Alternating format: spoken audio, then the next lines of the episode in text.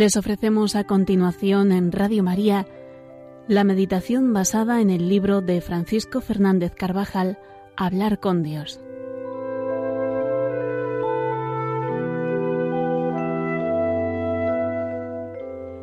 Hoy meditaremos en torno al valor de la palabra empeñada.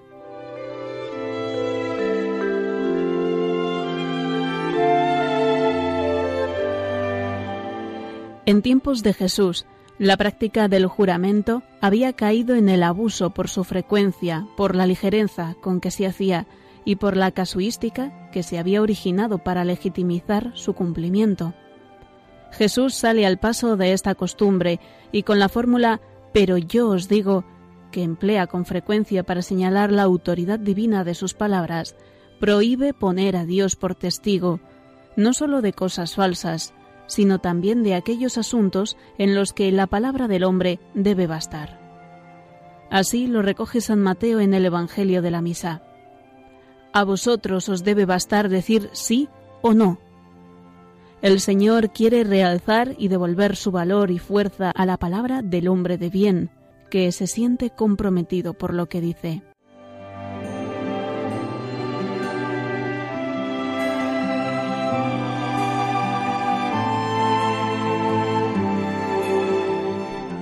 Jurar, es decir, poner a Dios por testigo de algo que se asegura o se promete, es lícito y en ocasiones necesario cuando se hace con las debidas circunstancias y condiciones.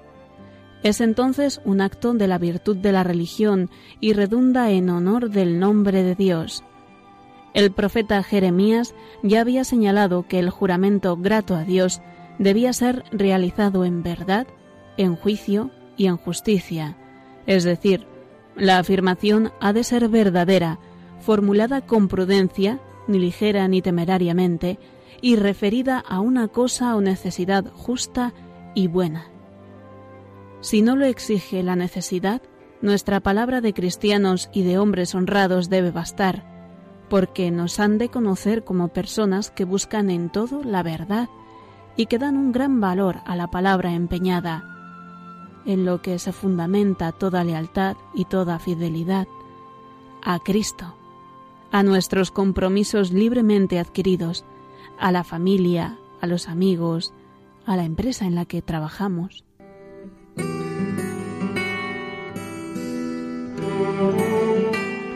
En las circunstancias normales de la vida corriente, bastará nuestra palabra para dar toda la consistencia necesaria a lo que afirmamos o prometemos, pero la fuerza de la palabra empeñada ha de ganarse día a día, siendo veraces en lo pequeño, rectificando con valentía cuando nos hemos equivocado, cumpliendo nuestros compromisos. ¿Nos conocen así en el lugar donde trabajamos, en la familia? Aquellos que nos tratan. ¿Saben que procuramos no mentir jamás, ni siquiera por diversión o por conseguir un bien o por evitar un mal mayor?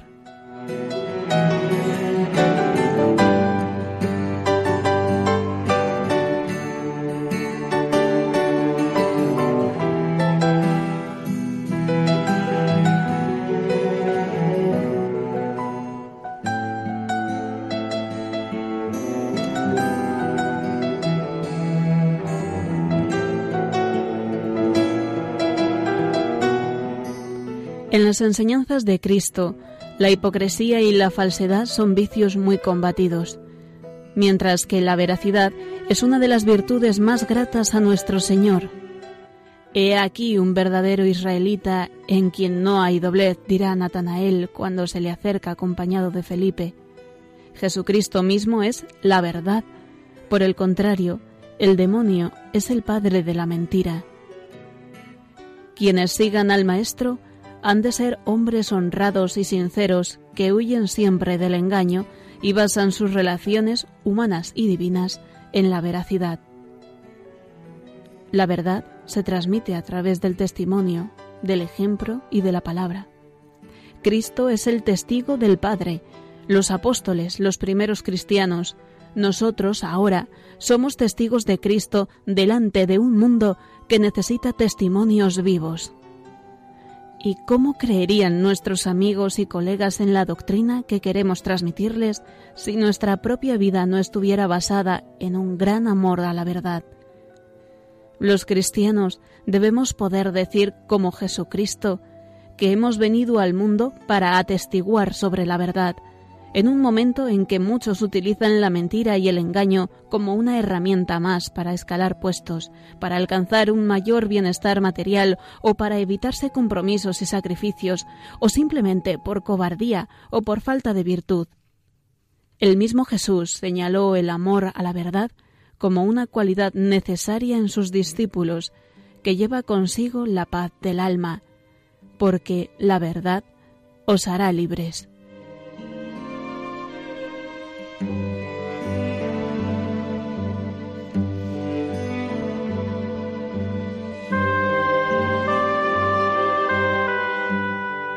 Hemos de ser ejemplares, estando dispuestos a construir nuestra vida, nuestra hacienda, nuestra profesión, sobre un gran amor a la verdad. No nos sentimos tranquilos cuando hay por medio una mentira. Debemos amar la verdad y poner empeño en encontrarla, pues en ocasiones está tan oscurecida por el pecado, las pasiones, la soberbia, el materialismo, que de no amarla no sería posible reconocerla. Es tan fácil aceptar la mentira cuando llega disimulada o con claridad en ayuda del falso prestigio, de mayores ganancias en la profesión. Pero ante la tentación, tantas veces disfrazada con varios argumentos, hemos de recordar clara, diáfana, la doctrina de Jesús. Sea vuestra palabra sí, sí, y no, no.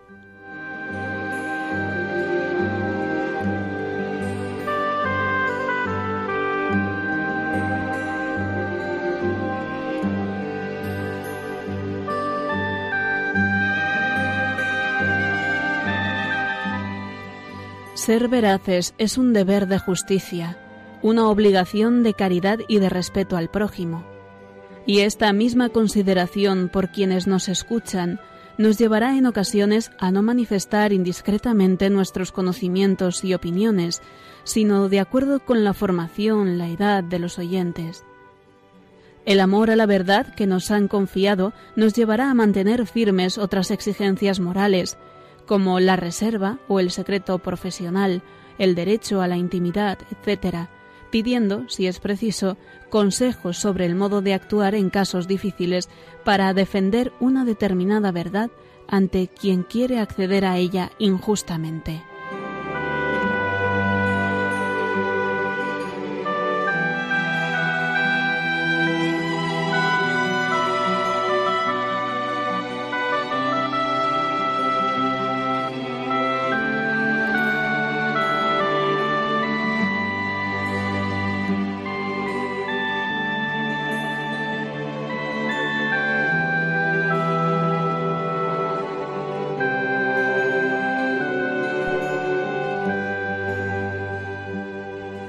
Al dar nuestra palabra, en cierto modo nos damos nosotros mismos, nos comprometemos en lo más íntimo de nuestro ser. Un cristiano, un verdadero discípulo de Cristo, a pesar de sus errores y de sus defectos, ha de ser leal, honesto, un hombre de palabra, alguien que es fiel a su palabra. En la Iglesia los cristianos nos llamamos fieles para expresar la condición de miembros del pueblo de Dios adquirida por el bautismo. Pero también fiel es la persona que inspira confianza, de la que nos podemos fiar, aquella cuyo comportamiento corresponde a la confianza puesta en ella o a lo que exigen de ella el amor, la amistad, el deber y el que es fiel a una promesa a la palabra dada. En la Sagrada Escritura, el calificativo fiel es atribuido a Dios mismo, porque nadie como Él, de modo eminente, es digno de confianza. Es siempre fiel a sus promesas, no nos falla jamás. Fiel es Dios, dice San Pablo a los Corintios, que no permitirá que seáis tentados más allá de vuestras fuerzas.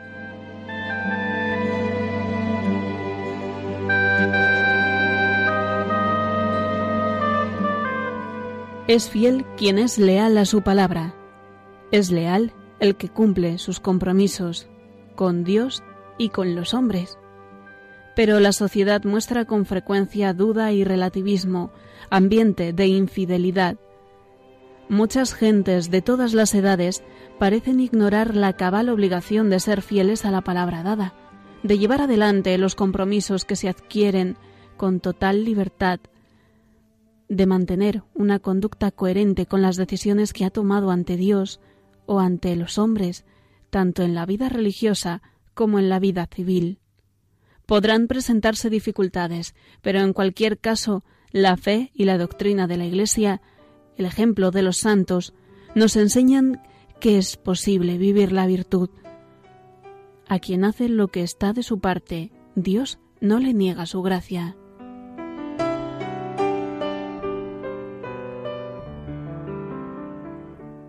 Hemos de estar firmemente persuadidos y ayudar a los demás a estarlo, de que se pueden vivir las virtudes con todas sus exigencias, pues se ha extendido ampliamente una idea, a veces un sentimiento difuso, de que las virtudes, los compromisos, son una especie de ideal, unas metas a las que hay que tender, pero que son inalcanzables.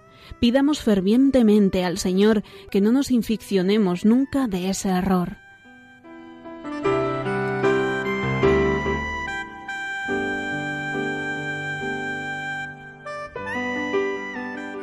El cristiano, ejercitándose en la lealtad, no cederá cuando las exigencias morales sean o parezcan más fuertes. Hemos de pedir a Dios esa rectitud de conciencia.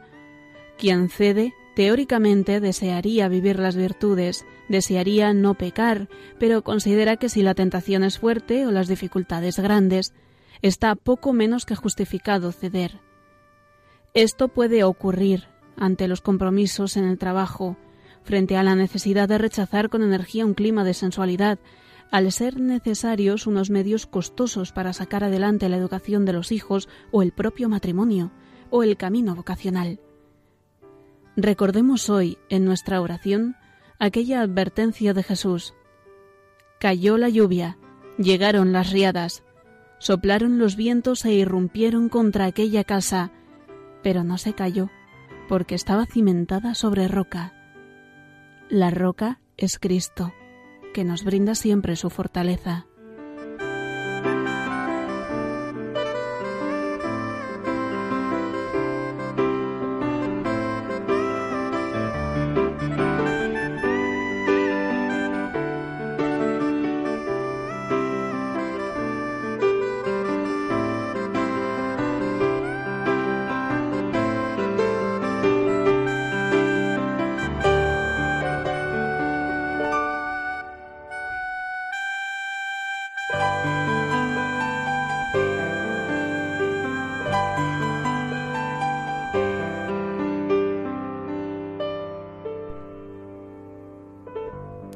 Fieles a Cristo.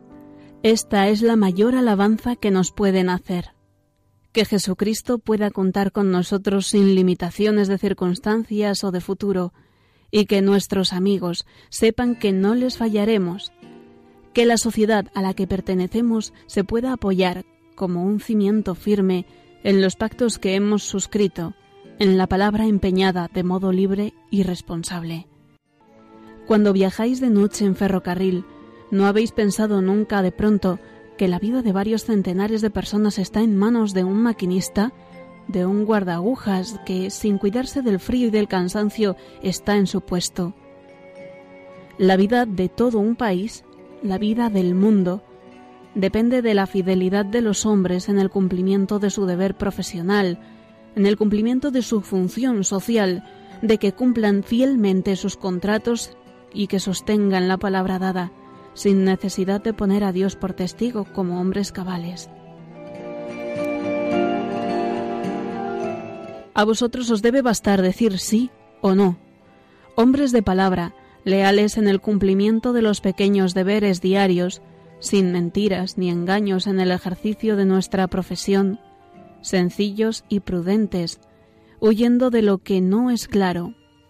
Honradez sin fisuras, diáfana, Si vivimos esta lealtad en lo humano, con la ayuda de la gracia, seremos leales con Cristo, que en definitiva es lo que importa, pues quien es fiel en lo poco, también lo es en lo mucho.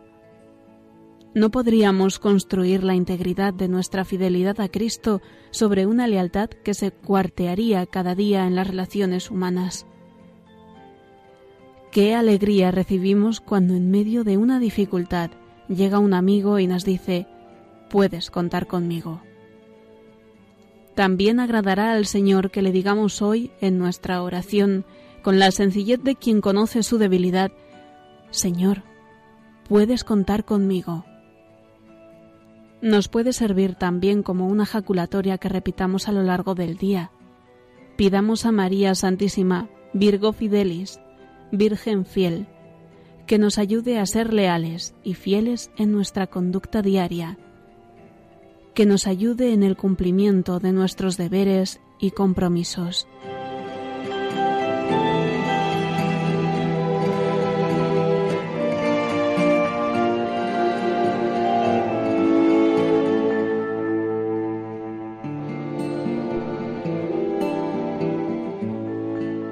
Así termina la meditación de hoy, basada en el libro Hablar con Dios de Francisco Fernández Carvajal.